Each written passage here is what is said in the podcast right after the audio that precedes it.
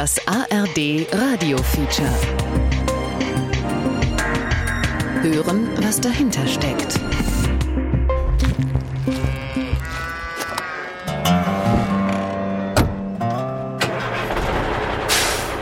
Frachtgut Tier. Doku über länderübergreifende Viehtransporte. Von Andreas Horchler.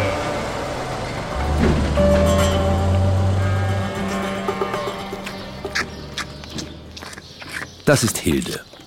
Das schwarz-weiß gefleckte Kalb steht in einem geräumigen Einzelstall. Sie ist knapp zwei Wochen alt und saugt am Finger von Landwirt Volker Lein, als wäre es der Euter der Mutter. Das steht dann vorne drauf, BK, Geburtstag am 18.01. Sonne heißt am Tag geboren. Wenn da ein Mond ist, ist sie äh, dann nachts geboren. Dann steht der Papa drunter und die Mutter hat eine Nummer in dem Fall, die Nummer 7. Das heißt, das Tier ist am 18.01. geboren, zwei bis drei Wochen weiter. Das heißt, dann Anfang Februar darf es den Betrieb verlassen. Ein Tierbaby auf Reisen, zum Schlachthof, in einen Mastbetrieb oder auf einen Hof zur Zucht. Hilde könnte auch Milchkuh werden, also noch einige Jahre leben, bevor auch sie abtransportiert, geschlachtet und zu Fleisch verarbeitet wird. In Volkerleins Milchviehbetrieb in einem Stadtteil von Homberg-Ohm geht es gemächlich und ruhig zu. Kühe und Kälber muhen nur, wenn sie Hunger oder Schmerzen haben, erläutert er. Er unterhält drei Ställe auf einer Anhöhe, je einen für Kälber, Jungtiere und mehr als 200 Milchkühe. Also wir melken im Schnitt pro Kuh und Tag äh, um die 30 Kilogramm Milch. Das heißt, im Schnitt gesehen, jede Kuh, die hier steht, ja, würde Milch für einen Bundesdurchschnitt eine keine Ahnung, ein Hochhaus erzeugen oder so ungefähr. Der Mensch ist das einzige Säugetier, das nach der Stillzeit Milch trinkt. Kuhmilch, enorme Mengen. 2020 wurden nach Angaben des Bundesinformationszentrums Landwirtschaft mehr als 33 Millionen Tonnen Kuhmilch in Deutschland gemolken. Damit die Kühe Milch geben, müssen sie jedes Jahr ein Kalb wie Hilde gebären. Mit der Geburt des Kalbes beginnt eine neue Milchperiode die Laktation. Wenn Hilde jetzt ein Kälbchen macht, dann ist es so, dass wenn die ein männliches Kälbchen macht, dann bleibt es zwei Wochen hier, zwei bis drei Wochen, und geht dann raus zur Fleischherstellung, Fleischproduktion. Hört sich immer doof an, aber letztendlich ist es das, was der Verbraucher möchte, in Form von einem guten Kalbschnitzel oder einem Döner. Und Hilde an sich bleibt so lange hier, wie sie gemolken wird. Das heißt, bei uns im Schnitt werden die Kühe ähm, fünf Jahre gemolken vier bis fünf Jahre. Das heißt, sie machen hier vier bis fünf Kälber und dann ist das Tier ca. sechs bis sieben Jahre alt und dann wird Hilde verkauft an den Schlachthof und wird in der Regel, da wo die größte Nachfrage ist, wird die Kuh dann auch letztendlich verwertet. Landwirt Volker Lein, der auch Vizepräsident des Hessischen Bauernverbands ist, erzählt davon, wie sich die Bedingungen der Rinderhaltung seit seiner Jugend verändert haben. Die Anbindehaltung in dunklen Ställen ist Geschichte. Heute können sich die Tiere in hellen Stellen bewegen. Früher einmal hatte Lein eine eigene Kälbermast. Die Tiere blieben daher bis unmittelbar vor ihrem Tod auf dem Hof. Dann wurden die Vorschriften für Stall und Haltung anspruchsvoller und der Milchbauer konzentrierte sich ganz auf die Milchkühe. 55 Prozent der Kälber, die hier zur Welt kommen, sind weiblich. Die männlichen Jungtiere bleiben nur kurz bei Volkerlein. Diese 45 Prozent werden bei uns quasi nach circa zwei Wochen dann äh, verkauft an einen regionalen Viehhändler, der 15 Kilometer von uns entfernt wohnt. Äh, und der transportiert die männlichen Kälber mit einem Alter von zwei Wochen eben nach Nordrhein-Westfalen überwiegend. Er sagt, ähm, dass die Kälber dann in speziellen Kälbermastbetrieben gemästet werden. Und seine Aussage ist, was ich von ihm höre, dass die überwiegend dann als gutes Kalbsfleisch vermarktet werden oder auch als Dönerfleisch quasi für die Dönerbuden. Wie das Leben der Tiere im Detail weitergeht, wie viele Kilometer sie in Lastwagen auf der Autobahn transportiert werden, das weiß der Landwirt nicht genau. Volkerleins Kälbern geht es wie fast allen sogenannten Nutztieren in Deutschland. Mindestens einmal in ihrem Leben werden sie transportiert. Zum Schlachthof. Zentrale Großschlachtbetriebe lösen regionale Betriebe ab. Die Transportwege werden dadurch länger und führen oft über Grenzen hinweg. Zum Teil gehen die Reisen bis nach Nordafrika, Russland oder Zentralasien. Rinder, Schafe und Ziegen werden über diese langen Strecken zum Schlachten transportiert. Rinder aber auch um in den Zielländern Milch- und Mastbetriebe aufzubauen. Insgesamt wurden 2019 1,6 Milliarden lebende Tiere innerhalb der Grenzen der Union und darüber hinaus transportiert. Meist auf Lastwagen, oft aber auch auf Schiffen, selten in Flugzeugen. Obwohl das Fleisch auch per Kühltransporter auf die Reise gehen könnte, werden trotzdem weiterhin viele lebende Tiere auf die Reise geschickt. Iris Baumgärtner, Co-Vorständin der Tierschutzorganisation Animal Welfare Foundation, erläutert die Gründe. Die industrielle Landwirtschaft kommt heute überhaupt nicht mehr ohne Tiertransporte aus. Und das hängt mit der Intensivierung und der Spezialisierung der Betriebe zusammen, die sich aufteilen in Zucht, Mast, Eier- oder Milchproduzierende Betriebe und in Schlachtbetriebe. Hinzu kommt, dass wir auch innerhalb Europas eine starke Spezialisierung haben in bestimmte Bereiche. Zum Beispiel sind die Niederlande spezialisiert auf die Kalbfleischmast und auch auf die Schlachtung von Kälber und importieren Kälber aus anderen EU-Staaten wie äh, aus Deutschland, aus Litauen, aus Polen und aus Irland. In Spanien zum Beispiel werden die Kälber hauptsächlich für den Export in außereuropäische Länder gemästet. Und all das bedeutet natürlich für die Tiere mehrere belastende Transporte in ihrem Leben. Das Geschäft mit Tieren und Fleisch ist längst ein globales Business. Laut Jahresbericht zur Lebensmittelsicherheit der Europäischen Kommission verließen 2017, neuere Zahlen liegen noch nicht vor, beispielsweise 2,2 Millionen Schweine das Land per Tiertransport. Umgekehrt wurden 15,5 Millionen dieser Tiere zu deutschen Mastbetrieben und Schlachthöfen importiert. Weltweit größter Fleischproduzent ist der Konzern JBS aus Brasilien. Laut Fleischatlas 2021 von der Heinrich Böll Stiftung und dem Bund für Umwelt und Naturschutz produziert das Unternehmen 210.000 Tonnen Fleisch im Monat. Die größten deutschen Produzenten sind die Tönnies Gruppe, Vion Food Germany und Westfleisch. Der Preis entscheidet. Die großen Fleischkonzerne kaufen international so günstig wie möglich ein. Kälber waren in den letzten Jahren besonders billig. Tiere zu 20 Euro wurden vor allem in spanische Mastbetriebe verkauft. Inzwischen sind die Preise wieder etwas gestiegen. Für Landwirt Volker Lein geht die Rechnung allerdings nach wie vor nicht auf. Also der Preis momentan für so ein Kalb nach zwei Wochen äh, mit einem zweiwöchigen Alter liegt bei ca. 100 Euro. Wenn wir das Kalb äh, jetzt vier bis fünf Wochen hier haben auf dem Betrieb, dann darf es eben nicht mehr für 100 Euro rausgehen, sondern es muss dann natürlich deutlich mehr kosten. Ne? Und äh, ich sage jetzt mal frei raus, mindestens 300 Euro. Denn äh, die tägliche Aufzucht, Betreuung, wenn man das in Arbeitszeit umrechnen würde, ist ja mit 100 Euro in zwei Wochen absolut nicht abgetan. Also ich betone es deutlich, es ist kein Ramschprodukt, es wird aber teilweise durch die Preise, die wir bekommen, so dargestellt. Und da müssen wir weg von, da sind wir uns alle einig. Wir müssen möglichst ganz weg von Tiertransporten, findet Madeleine Martin, hessische Tierschutzbeauftragte und Tierärztin, denn ein Tiertransport, unabhängig von Dauer und zurückgelegter Entfernung, bedeutet Stress. Die Situation ist für die Tiere ungewohnt und beängstigend. Es ist laut, eng, der Boden bewegt sich. Es ist kalt oder heiß. Kälber in natürlichen Verhältnissen Säuglinge werden von ihren Müttern getrennt. Man muss sich die Haltungsbedingungen, in denen unsere Tiere überwiegend in Deutschland leben, vorstellen. In der Regel sind das Ställe, in denen nicht viel Umweltreize sind, um es mal sehr charmant auszudrücken. Das heißt, die Tiere sind nicht sozialisiert auf irgendwelche Außenreize und sei es Wind, sei es Schattenwurf, seien es kreischende Kinder, was auch immer. Was bedeutet das also, wenn Sie ein Tier, gerade auch bei Schweinen, aus den ja aus tierseuchenrechtlichen Gründen hermetisch abgeschlossenen Stellen verladen. Es kommt absolut dazu, dass die Tiere Angst haben, weil das, was sie da erleben, ist zum ersten Mal eine Umwelt.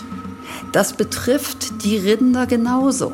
Die Frage, diese Rinder zu verladen, zu fahren und vor allem wieder abzuladen, ist ein Tierschutzproblem. Angst. Das ist eine Situation voller Angst. Die langen Transporte belasten die Tiere stark, auch wenn sie gesetzeskonform stattfinden. Und es ist längst nicht immer der Fall.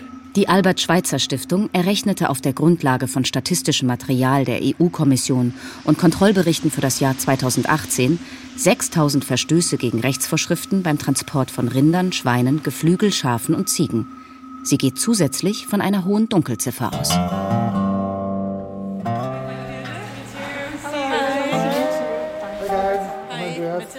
Autobahnraststätte bei der kleinen tschechischen Gemeinde Rozvadov. Vertreter der Animal Welfare Foundation, die französische EU-Parlamentarierin Caroline Rose, ihr Mitarbeiter und zwei Journalisten warten auf Lastwagen, die Kälber transportieren. Iris Baumgärtner, Co-Vorständin der Animal Welfare Foundation, verfolgt seit Jahrzehnten Tiertransporte in Länder jenseits der EU-Grenzen. Nach Zentralasien, Nordafrika und in die Türkei. Aber auch innerhalb der Union. Sobald ein Lkw-Fahrer anhält, versucht sie den Zustand der Tiere zu überprüfen.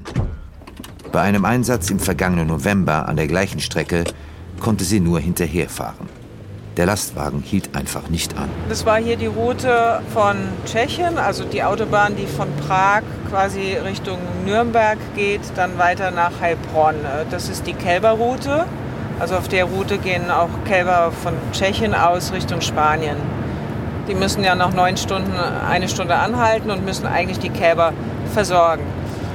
Was wir aber beobachtet haben, ist, dass der LKW gar nicht gestoppt hat. Also der ist äh, eigentlich von Tschechien bis nach Frankreich mit einem ganz kurzen Stopp, haben die Zigaretten gekauft, äh, durchgefahren.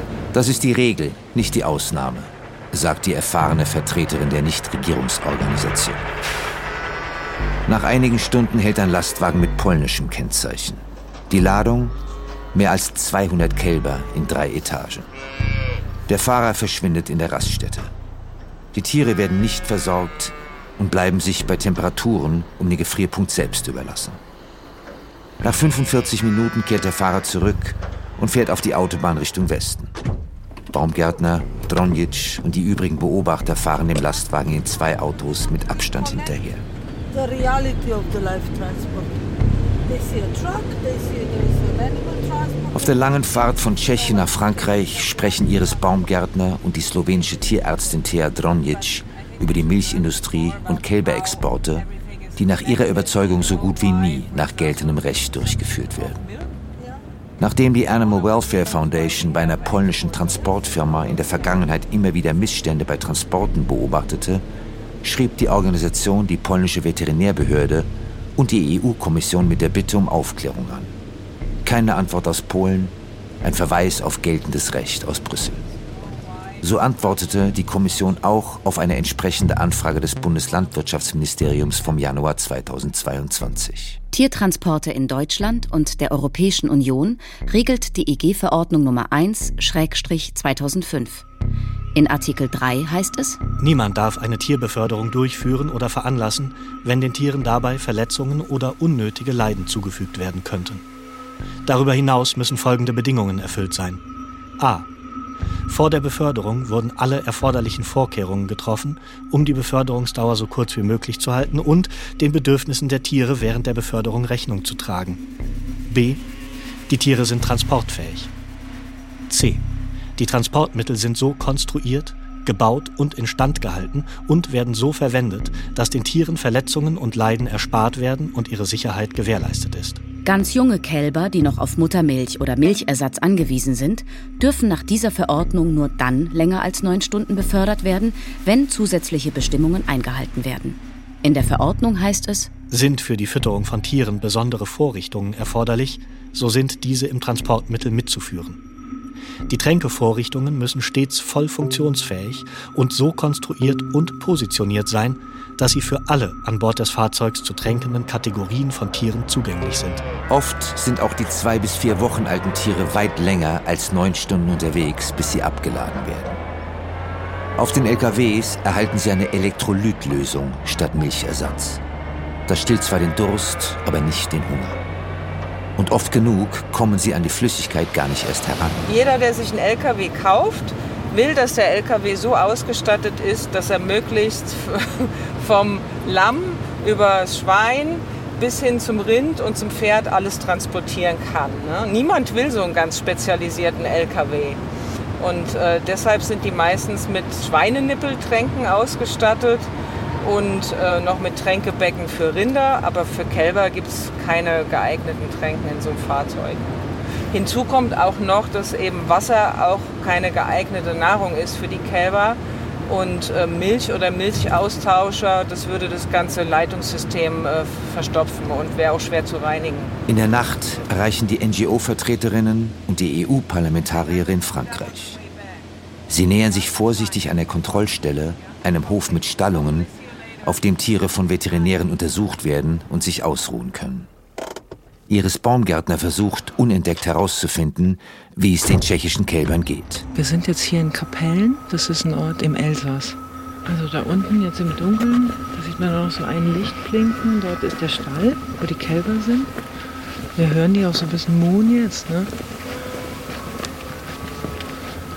Aber im Stall sind alle Lichter aus. Das heißt, es sieht nicht so aus, als hätten die in der Zeit 200 Kälber füttern können. Das ist unmöglich.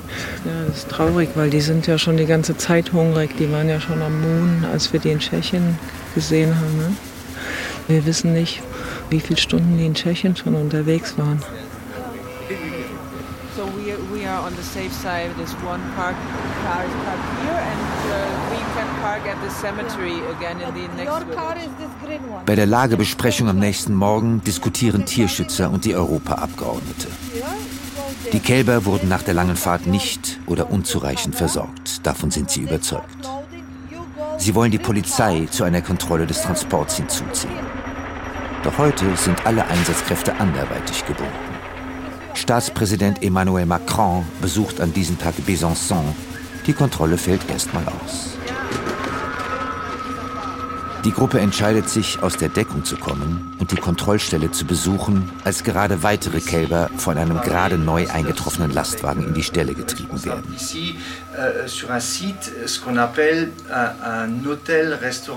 Alain Müller, der die Kontrollstation betreibt und in Europa und darüber hinaus mit Zuchtvieh handelt, gibt sich gastfreundlich, steht der Europaabgeordneten Rede und Antwort. Hier gehe alles mit rechten Dingen zu, sagt er. Er betreibe so eine Art Hotelrestaurant für Tiere. Gesundheit und Wohlergehen der Kälber würden überprüft, die Tiere ordentlich versorgt. In Müllers Ställen steht Tier an Tier. 500 Kälber, die auf der Reise von Tschechien nach Spanien sind. Sie sind zwei bis vier Wochen alt und ähneln Kalb Hilde aus Homberg-Ohm. Ihre Lautstärke lässt vermuten, dass sie verängstigt und hungrig sind. Im hinteren Teil der Stallung liegen sieben Tiere, die sich nicht an der allgemeinen Aufregung ihrer Artgenossen beteiligen. Sie sind apathisch, von der langen Reise erschöpft, vielleicht krank. Im Gespräch mit Caroline Rose erläutert Müller, wie mit den Kälbern verfahren wird. Ja, der Tierarzt prüfe den Zustand der Tiere und stemple die Papiere ab. Das dauere meist nicht lang. Gefüttert würden sie, nachdem sie sich beruhigt haben. Ob die Kälber auch immer wie vorgeschrieben 24 Stunden auf der Kontrollstation bleiben? Die haben jetzt eine Fahrt von 10 Stunden und die sind natürlich äh, müde, würde ich nicht sagen, aber die, die haben äh, Durst, die möchten was essen. Es gibt immer, dass der LKW oder so möchte ein bisschen früher weg und da haben wir keine Macht. Ich bin kein Polizei. Tierärztin und Aktivistin Thea Dronjic aus Slowenien sieht in solchem Verhalten ein Muster. Die Kontrollstellen fühlen sich nicht zuständig. Die Veterinäre stempeln die Papiere nach einer kurzen Visite ab. Die Polizei hat keine Zeit. Die fast wertlosen Kälber werden nach ihrer Überzeugung so gut wie nie tierschutzkonform transportiert und versorgt. Und selbst wenn die Gesetze eingehalten werden, für die erfahrene Veterinärin ist diese Praxis grausam. That is cruelty by definition. But this is national legislation. Alain Müller sieht das anders. Die Gesetze würden von Menschen gemacht, die keine Ahnung hätten. Er hält auch nichts von 24-stündigen Ruhepausen und bemüht einen eigenwilligen Vergleich. Ich habe viele Sachen zu mitteilen, ich habe viele Sachen zum Sagen, wo stehen geschrieben, wo von, von meinem Sinn äh, Wahnsinn ist, das geht nicht. Die Zeit ist zu lange. Voilà, das ist klar. Wenn Sie von einem Punkt von Norddeutschland nach äh, Südportugal äh, nach Ferien fahren, möchten Sie so schnell wie möglich ankommen. Sie machen eine Rast in Frankreich, essen ein Sandwich, trinken ein Cola, ein Bier oder ich sage, äh, und, und Sie fahren schnell nach Südportugal. Und dann sind sie angekommen. Dann können sie schlafen, essen und sind in Ruhe. So ist es auch mit der Kälber. Voilà. Aber es ist nur ein kleines Beispiel. Es gibt viele Sachen, wo geschrieben werden von Leuten, äh, Entschuldigung, was ich sage, wo keine große Ahnung haben. Zu den Leuten, die keine große Ahnung haben, gehört aus Sicht Müllers auch die Europaabgeordnete Caroline Roos. Die grüne Abgeordnete ist Mitglied des Untersuchungsausschusses im Europaparlament zu Tiertransport. Euh, Müller habe schon einige Antworten auf ihre Fragen gegeben, aber manches davon glaube sie nicht ganz.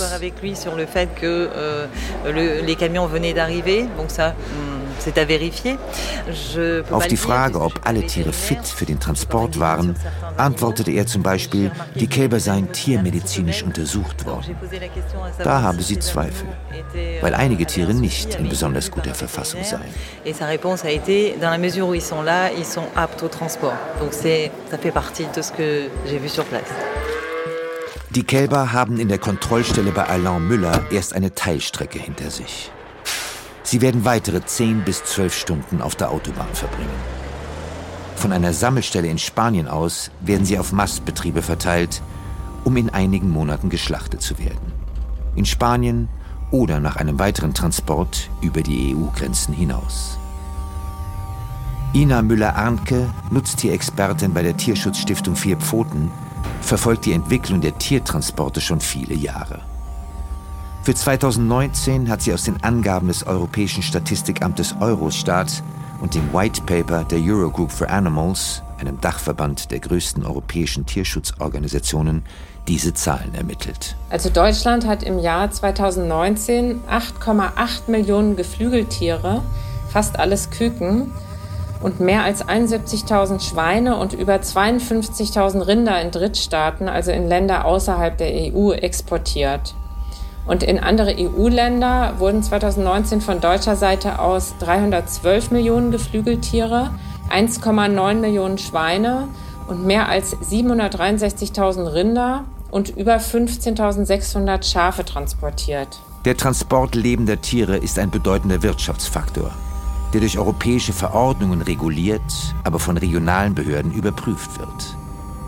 Cem Özdemir, Bundesminister für Ernährung und Landwirtschaft, will das Problem grundsätzlich anpacken und in Berlin und in Brüssel für einen Systemwechsel in Landwirtschaft und Ernährung sorgen.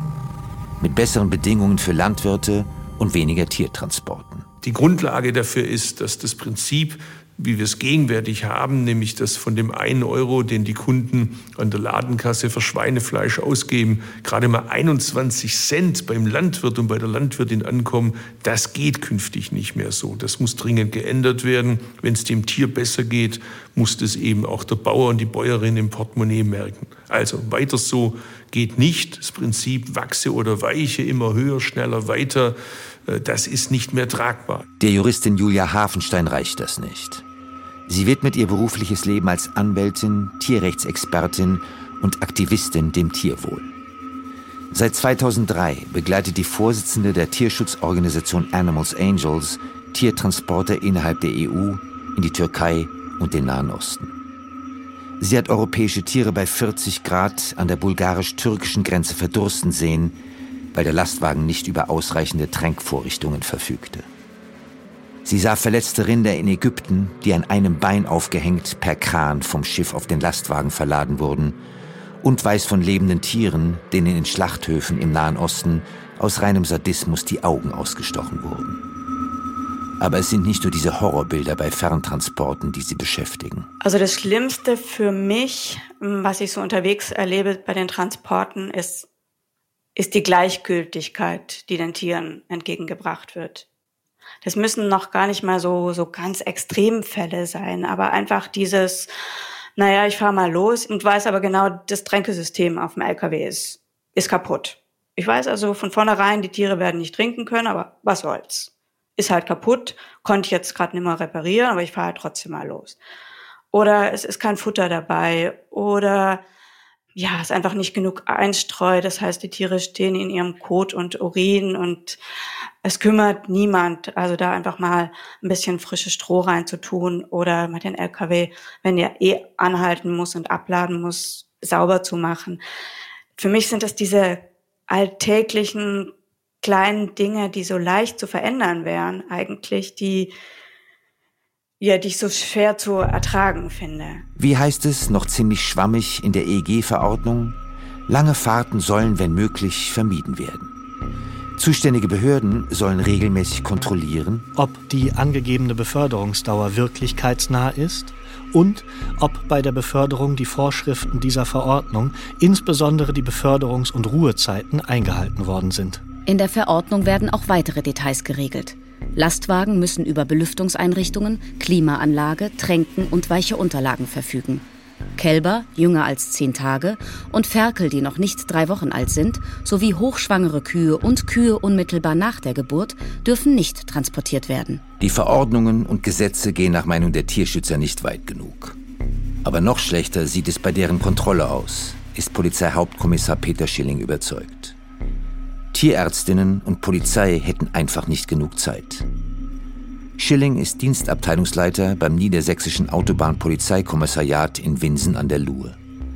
Seit 30 Jahren versieht er dort seinen Dienst. Seit 15 Jahren ist er für das Thema Tiertransporte zuständig.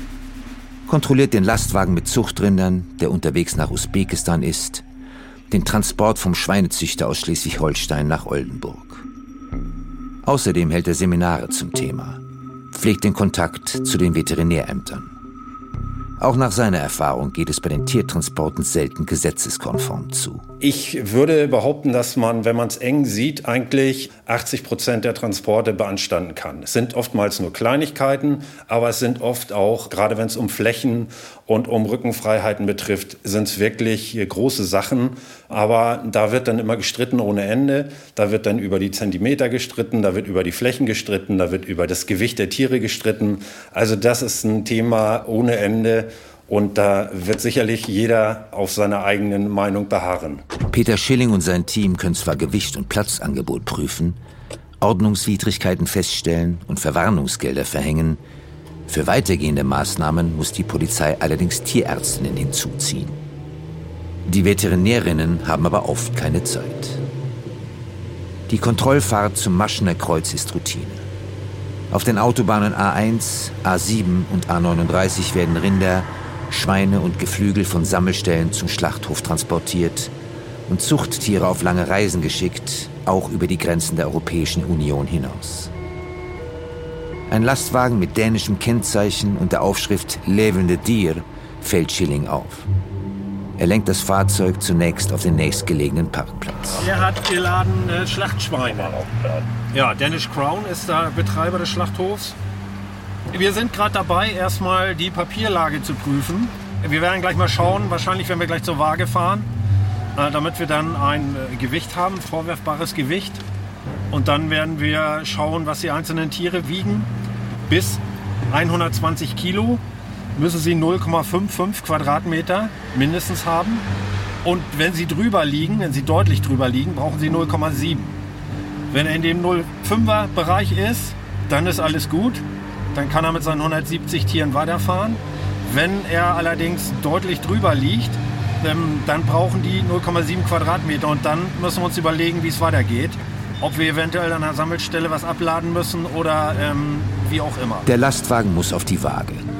Die gibt es bei einer Tiersammelstelle, die ein gutes Stück entfernt ist, aber auch bei einem Lebensmittellager ganz in der Nähe.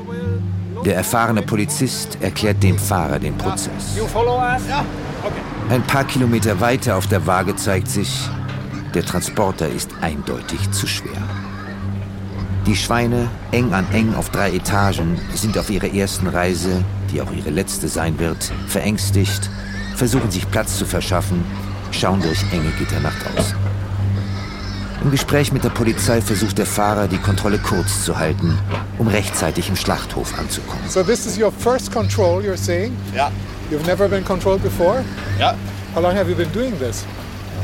I mean, transporting animals. Animals? Yeah, I drive 15 years. For 15 years? Yes, in Denmark. In Denmark? Yes. Yeah. And I drive three times every day, every week to Schlachterpix. And this is the first control in 15 years, you're saying? Ja, das ist Katastrophe. Er diskutiert weiter mit Peter Schilling, erläutert, wie viele Schweine in drei Lagen untergebracht sind und dass doch alles ganz in Ordnung sei.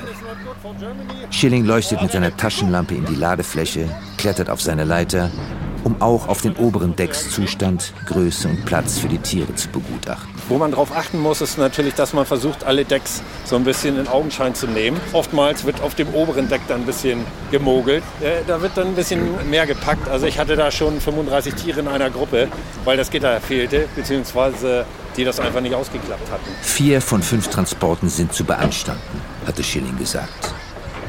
Der dänische Schweinetransport ist ein kleines Beispiel dafür, wie wieder besseren Wissens Lastwagen auf die Straße geschickt werden, die dort eigentlich nichts verloren haben. Das fängt schon bei dem Formular an, das ein Viehtransportunternehmen bei einer EU-Datenbank eingeben muss. Die Firma stellt den Antrag, das wird online eingegeben, von wo sie die Tiere nach wo transportieren, wie lange der Transport dauert, wie viele Tiere sie transportieren und dann wird das genehmigt abgestempelt und wird vor der Abfahrt von einem dänischen Veterinär abgenommen. Aber es war jetzt hier auch wieder von Anfang an klar, dass es eigentlich zu schwer ist, weil das schon allein die Berechnungen und die Frachtbriefe hergeben. Ne? Also er hätte wieder so nicht losfahren dürfen. Spätestens nach dem Blick in die Papiere. Die Transporteure berufen sich natürlich darauf und sagen, ja, wir wissen nicht, wie schwer die Tiere sind. Manchmal sind sie schwer, manchmal sind sie leichter. Das sind dann so die üblichen Ausreden, die man zu hören kriegt. Aber man könnte ja theoretisch auch zu einer Waage fahren, bevor man dann auf die große Reise geht und das nochmal richtig checken. Aber das macht natürlich keiner, weil der Aufwand zu groß ist. Ein zu großer Aufwand, um Regeln zum Schutz der Tiere einzuhalten. Der Umstand, dass der dänische Fahrer in 15 Jahren ein einziges Mal kontrolliert wurde und das Verwarnungsgeld in Höhe von 55 Euro für die Überladung, dürften keine abschreckende Wirkung haben. Selten gelingt es Schilling, gemeinsam mit dem Veterinäramt einen unrechtmäßigen Transport zurückzuschicken oder eine Vermögensabschöpfung durchzuführen, also den Fuhrlohn des Transportunternehmens einzuziehen. Beim nächsten Mal kontrollieren wir noch genauer, sagt Peter Schilling dem Fahrer, der in ein paar Tagen auf derselben Strecke Ferkel transportieren will. Den in Deutschland zuständigen Veterinärämtern gelingt es oft nicht, die Voraussetzungen für einen Transport ausreichend zu kontrollieren, beklagen Tierschutzorganisationen immer wieder. Besonders gravierend ist das bei Langstreckentransporten in nicht-europäische Drittländer. Daher werden die, wohl auch wegen der lauten Kritik daran, nur noch von wenigen der zuständigen Veterinärämter genehmigt. Zu diesen wenigen gehört auch die Behörde im brandenburgischen Landkreis Teltow-Fläming. Auf Anfrage nach einem Interview schreibt das Presseamt des Kreises. Selbstverständlich beantwortet das Veterinäramt gern Ihre Fragen, bittet aber um Verständnis, dass nach immer wieder einseitiger und nicht objektiver Berichterstattung niemand als Gesprächspartner zur Verfügung steht. Brandenburg verbietet solche Langstreckentransporte nicht. Und so ist es den Veterinärämtern überlassen, sie zu erlauben. Auf die schriftliche Frage, ob das so bleibt, antwortet das Presseamt des Landkreises Teltow-Fläming. Das können wir nicht vorhersagen. Die Abfertigung von Lebendtiertransporten gehört zu unseren Pflichtaufgaben zur Erfüllung nach Weisung. Die können wir uns nicht aussuchen. Wenn Organisatoren Anträge auf eine Abfertigung bei uns stellen, dann haben wir die rechtlichen Bedingungen zu prüfen. Sollten alle Anforderungen an einen Tiertransport in der Planung und anhand der objektiv vorgefundenen Bedingungen bei der Abfertigung erfüllt sein, sind wir zur Genehmigung verpflichtet. Die Bundesländer Schleswig-Holstein, Bayern und Hessen haben dagegen bereits 2019 Tiertransporte in nicht-europäische Drittländer untersagt. Aus gutem Grund, meint Priska Hinz, Ministerin für Umwelt, Klimaschutz, Landwirtschaft und Verbraucherschutz in Hessen. Recherchen von Tierschutzorganisationen und Erfahrungen der Behörden würden belegen, dass die Bedingungen für eine Abfertigung nicht vorhanden sind. Die Grundlage war eine Reise unserer Tierschutzbeauftragten mit Veterinärinnen und Veterinären aus Hessen und anderen Bundesländern auf der Route nach Kasachstan und die haben mal geschaut, wo gibt es wirklich die Stationen, wo Tiere ausgeladen werden, gefüttert werden, getränkt werden, wo können sie sich hinlegen, ausruhen, um dann weiter transportiert zu werden. Und die haben festgestellt, dass es zwar die Routen gibt, aber dass es diese äh, Stationen nicht gibt. Und das war für uns endgültig der Anlass zu sagen, wir stoppen diese Exporte, wir machen ein hessisches Verbot sozusagen. Und wir halten das bis heute durch, wobei man ehrlicherweise dazu sagen muss, wir haben es nicht alleine in der Hand, weil die Tiere dann teilweise über andere Länder oder Staaten verschifft werden oder verfrachtet werden. Zum Beispiel über Brandenburg, was den Leidensweg der Tiere noch einmal verlängert. Die Gesamtbilanz des Veterinäramtes Teltow-Fläming für 2021. 225 Genehmigungen mit 52.900 Tieren nach Belgien, Bulgarien, Dänemark, Frankreich, Großbritannien, Italien, Kosovo, Kroatien, Litauen, Niederlande, Pakistan, Panama, Paraguay, Polen, Rumänien, Russland, Schweden, Spanien, Tschechien, Ukraine, Ungarn, USA, Weißrussland, Ägypten und Österreich. Der brandenburgische Landkreis Teltow-Fläming gehört also weiterhin zu den wenigen Landkreisen, die Tierexporte über lange Strecken abfertigen. Exporteure aus anderen Bundesländern bringen ihre Tiere daher zur Abfertigung dorthin. Dabei hatte Ursula Nonnemacher, Verbraucherschutzministerin von Brandenburg 2020, versucht, die Langstreckenexporte per Erlass zu verbieten. Die Veterinäre im Landkreis Teltow-Fläming verweigerten einem Transportunternehmen daraufhin weisungsgemäß die Papiere. Doch das Transportunternehmen klagte dagegen und das Verwaltungsgericht gab ihm Recht. Die Fahrt musste genehmigt werden. Das Veterinäramt dürfe nur eine Wirklichkeitsnähe von Angaben prüfen.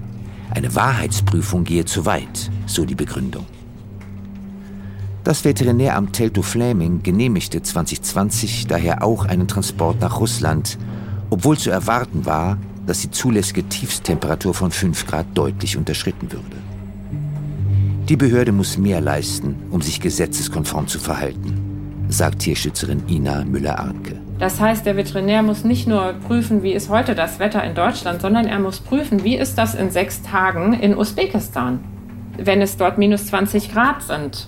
Dann darf der nicht losfahren. In Deutschland genehmigen nur einige wenige Veterinärämter fast alle Langstreckentransporte. Einzelvorstöße lösen die Probleme also nicht. Nur eine europäische Lösung könnte das Tierleid beenden. Every year, millions of animals are transported in lorries across EU countries and to third countries for breeding, rearing, or slaughtering. Parliament wants the rules governing animal transport to be improved and better enforced. 2020 setzte das EU-Parlament einen Untersuchungsausschuss ein zur Prüfung von mutmaßlichen Verstößen bei der Anwendung von EU-Rechtsvorschriften zum Schutz von Tieren beim Transport und damit verbundenen Vorgängen innerhalb und außerhalb der EU den sogenannten ANET-Ausschuss. Nach 18 Monaten Ermittlungen stimmte das Europäische Parlament im Januar 2022 über die Vorschläge zum Tierwohl bei Transporten ab. The work foreseen during this revision is a worthy investment for a more sustainable future for our society and I believe will meet the demands that European citizens have in ensuring a better life EU-Kommissarin Stella Kyriakides lobte zur Eröffnung der Debatte die Arbeit des Ausschusses als lohnende Investition in die nachhaltige Zukunft Europas, die Tieren ein besseres Leben garantieren. Sie sei davon überzeugt, dass das Parlament die zukünftige Überarbeitung geltenden Rechts unterstütze. Es lohne sich zuzuhören und über 15 Änderungsanträge abzustimmen. Sitzungspräsidentin Nicola Beer, liberale Abgeordnete aus Deutschland, bedankte sich bei der Kommissarin und eröffnete die Debatte. Herzlichen Dank, Frau Kommissarin. Ich glaube, die Abgeordneten schätzen es, dass Sie Ihre. Ein bedeutsamer Moment. Zum ersten Mal präsentierte ein Ausschuss, der sich mit dem Tierwohl beschäftigte, seine Ergebnisse und brachte Anträge zur Abstimmung. Dear President, dear Commissioner, dear colleagues. Tilly Metz, grüne Parlamentarierin aus Luxemburg und Ausschussvorsitzende, bedankte sich für die Aufgabe und ermutigte das Parlament, für die weitgehenden Empfehlungen zu stimmen. Stunden später verlas Sitzungspräsidentin Nicola Beer das Abstimmungsergebnis. Änderungsantrag 12, Änderungsantrag 7, Änderungsantrag 5 sind abgelehnt. Unter dem Strich, die EU-Parlamentarier fordern Vertragsverletzungsverfahren gegen Mitgliedstaaten, die Missstände nicht beheben, und Transportverbote bei extremen Temperaturen. Fahrer sollen den Tierarzt alarmieren, wenn Tiere krank oder verletzt sind. Lastwagen sollen Überwachungskameras erhalten und Kälber, die noch keine vier Wochen alt sind, sollen mit Ausnahmen nicht mehr transportiert werden dürfen. Ein Transportverbot für Jungtiere aller Arten unter fünf Wochen erhielt keine Mehrheit. Auch bei der Höchstdauer für Transporte folgten die Parlamentarier nicht den Vorschlägen des Untersuchungsausschusses. Es bleibt bei den zugelassenen 29 Stunden im Lkw und zeitlich unbegrenzten Transporten auf dem Schiff. Die Parlamentarier sollten sich schämen, kommentierte die Tierschutzorganisation PETA. Agrarwissenschaftlerin Lisa Keins vertritt die Organisation als Fachreferentin für die Rechte der Tiere in der Ernährungsindustrie. Also wir sind wirklich sehr enttäuscht über die Abstimmungsergebnisse im EU-Parlament. Das liegt einfach daran, dass dieser ANIT, also der Untersuchungsausschuss, ja, zu lasche Forderungen gebracht hat in Bezug auf die Realität, die die Tiere eben ertragen müssen auf den Transporten. Wir sind sehr enttäuscht über diese Entscheidung und hoffen natürlich, dass jetzt im Nachhinein auch von Cem Özdemir einfach noch nachgelegt wird, damit sich wenigstens auf Deutschlandebene noch ja, eine strengere Regulierung der Tiertransporte einspielt. Doch Bundeslandwirtschaftsminister Cem Özdemir hält Alleingänge für problematisch. Nationalen Regelungen zum Tiertransport in Drittstaaten sind wohl rechtlich enge Grenzen gesetzt. Deshalb ist aus unserer Sicht wichtig, dass solche Verbote nicht durch Transporte in andere Mitgliedstaaten umgangen werden können. Allerdings prüft das Ministerium zurzeit einen Vorstoß des Bundesrates mit der Forderung, mittelfristig die Langstreckentransporte zu beenden. Wir wollen die Probleme des Tierschutzes beim Transport in Drittländern lösen.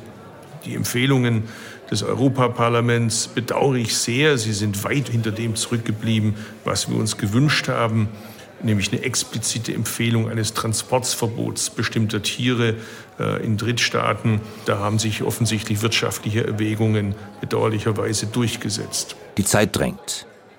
Das EU-Parlament hat im Januar 2022 lediglich Empfehlungen ausgesprochen.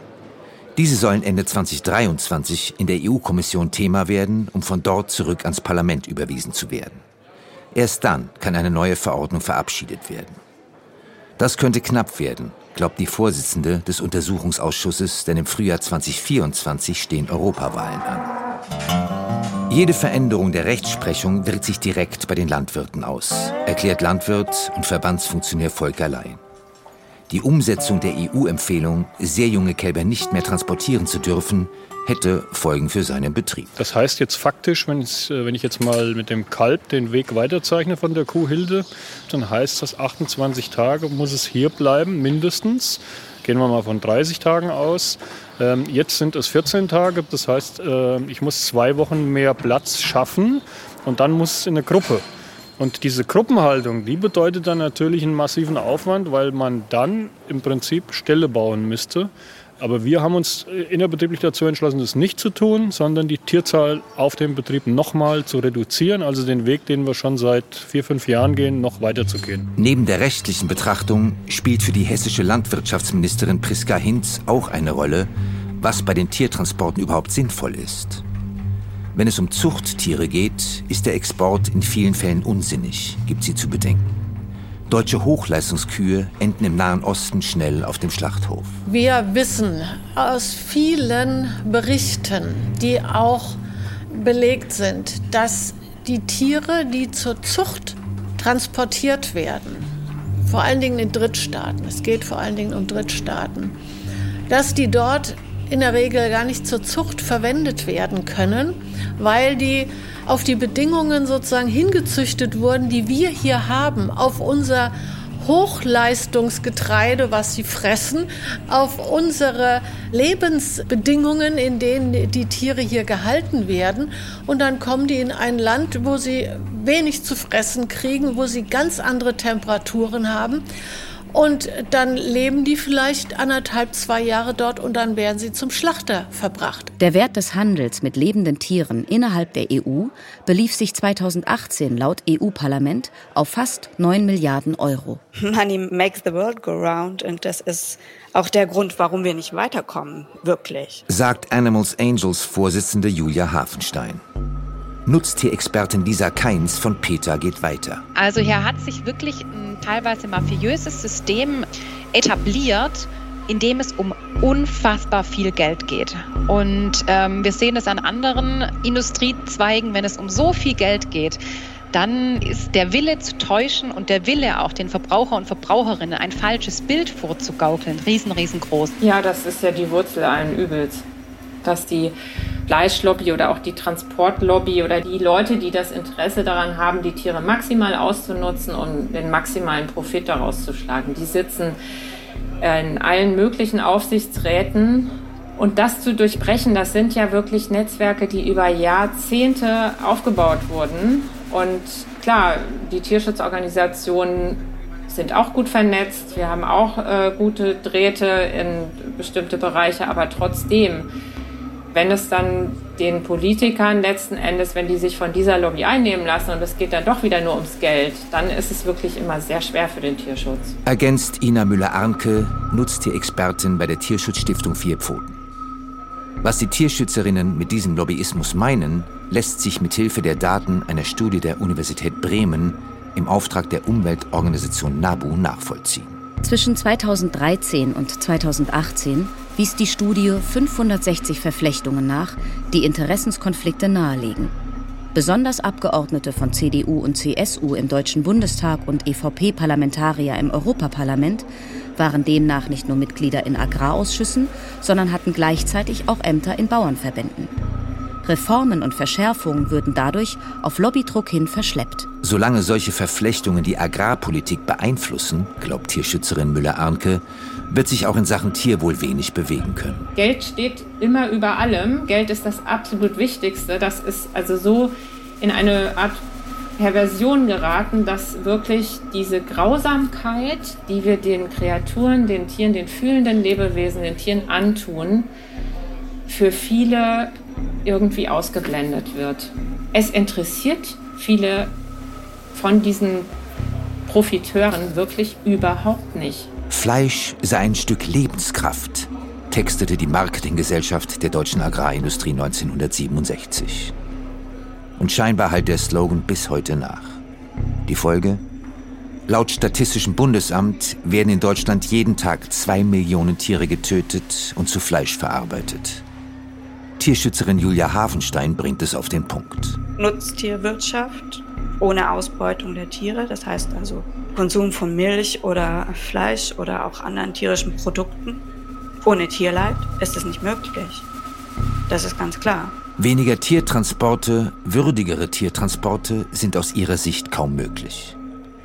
Das Problem ist für sie ein sehr grundsätzliches. Nutztiere werden als Waren, nicht als Lebewesen gesehen. Das hat Tradition. Die Philosophie beschreibt mit wenigen Ausnahmen bis ins 18. Jahrhundert keine besondere Wertschätzung und keine Verantwortung des Menschen gegenüber anderen Lebewesen. Erst im 18. Jahrhundert beschäftigen sich englische Sozialreformer mit der Leidensfähigkeit von Tieren und leiten daraus eine Verantwortung des Menschen gegenüber dem Tier ab. 1975 erscheint das Buch Animal Liberation, die Befreiung der Tiere, des australischen Philosophen Peter Singer. Die Schrift wurde ein Bestseller. To me that's a very fundamental insight that the capacity to suffering makes a being a subject of moral consideration. Ausgangspunkt für Singers Überlegungen war, in der Tradition der englischen Philosophen, die Frage des tierischen Leidens. Individuelles, grausames Quälen von Lebewesen, aber auch industrielle Produktion von Fleisch und der Transport von Tieren zum Zweck, deren Leben nach der Fahrt zu beenden, sind nach seiner Auffassung moralisch nicht zu rechtfertigen. Diese Gedanken spielen bei den Tiertransporten bislang keine große Rolle. Während NGOs wie PETA einen radikalen Umbau zu einer ökologisch veganen Landwirtschaft fordern, setzen Bundesregierung und Landesministerien zunehmend auf eine Re-Regionalisierung mit weniger Tieren, lokaler Schlachtung, Versand von Fleisch und Spermien statt lebendigen Tieren. Vorstellungen, die Landwirts- und Bauernverbandsvizepräsident Volker Lein begrüßt, wenn die Bedingungen stimmen. Der gesunde Kompromiss macht's. Ich bin kein Freund von diesen einseitigen Forderungen. Ne? Wenn man aber auch dann sagt, Schlachten vor Ort, dann brauchen wir auch Schlachthöfe. Und Sie können ja genauso beobachten wie wir, dass äh, jeder äh, kleine Schlachthof einer nach dem anderen geschlossen wird. Und das ist ja auch ein Problem der Tiertransporte. Früher waren die Transporte auch für unseren Betrieb bei Weiden nicht so weit in Kilometern, da es ähm, mehr Schlachtstätten gab, die äh, Stück für Stück nacheinander geschlossen werden und wurden. Und das heißt dann auch weitere Transporte. Ne? Und auch die ähm, ökologische Landwirtschaft hat damit ihre Probleme, ne? nicht nur die konventionellen Betriebe. Denn die möchten ja noch regionaler sein. Ne? Das heißt, dann hat die Politik auch die Aufgabe, für das passende Umfeld zu sorgen. Das heißt, diese äh, Möglichkeiten zu schaffen, dass wir auch Regionalität leben können als Produzent. Regionalisierung ist eine Preisfrage, sagt der Chef des hessischen Milchkuhbetriebes.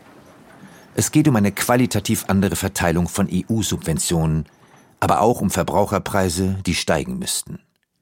Weniger Fleischkonsum würde die Zahl von Tiertransporten deutlich reduzieren. Bislang steigt die Fleischproduktion weltweit allerdings stark an. In der EU hat sich der Anstieg immerhin leicht abgeschwächt. Vielleicht wird die jüngere Generation mit ihren veränderten Ernährungsgewohnheiten zur Lösung des Problems beitragen. Für den Fleischatlas 2021 wurden 1227 Deutsche im Alter von 15 bis 29 Jahren befragt. 10,4 Prozent der jüngeren Menschen ernähren sich nach eigenen Aussagen vegetarisch, 2,3 Prozent vegan. Doppelt so viele junge Menschen wie im Durchschnitt der gesamten Bevölkerung essen damit kein Fleisch. Tierschützerin und Veterinärin Madeleine Martin sieht darin mehr als einen Modetrend. Wir, also ich sage jetzt mal, meine Generation sind noch die Grillgeneration. Ja, es war ein Status. Je mehr Fleisch man aß, desto wohlhabender schien man. Wenn meine Babyboomer-Generation mal weg ist, dann ist Schluss mit Grillen. Zudem muss man noch etwas sehen, was völlig hier in Europa überhaupt noch nicht diskutiert wird, aber in anderen Ländern mit Millionen Etats unterstützt wird. Das Fleisch, ich nenne es jetzt mal aus dem Reagenzglas. Dann müssen wir zur Kenntnis nehmen, dass wir wahrscheinlich zusätzlich zu den veganen, vegetarischen Dingen auch noch Fleisch haben werden was nicht mehr von Tieren kommt. Spannend für mich ist, wenn Sie mit Würdenträgern reden, gleich ob das im Bund oder im Bundesland ist, das wird komplett negiert. Aber Zukunft sollte man nicht negieren. Mehr Laborfleisch, weniger Fleischkonsum. Diese Entwicklungen könnten dafür sorgen, was dem Gesetzgeber in Deutschland und Europa noch nicht gelungen ist. Veränderungen in Viehwirtschaft und Fleischindustrie zu bewirken, die weniger Tiertransporte zur Folge haben.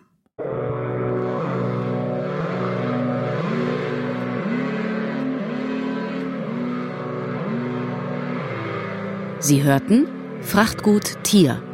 Doku über länderübergreifende Viehtransporte von Andreas Horchler. Es sprachen Hannes Jennecke, Matthias Schnidaretz und Annika Baumann. Ton und Technik Melanie Inden und Josuel Teegarten. Gitarre und Sounds der Autor. Regie Leonhard Koppelmann. Redaktion Dorothee Meyer-Karweg. Eine Produktion des Hessischen Rundfunks für das ARD Radio Feature 2022.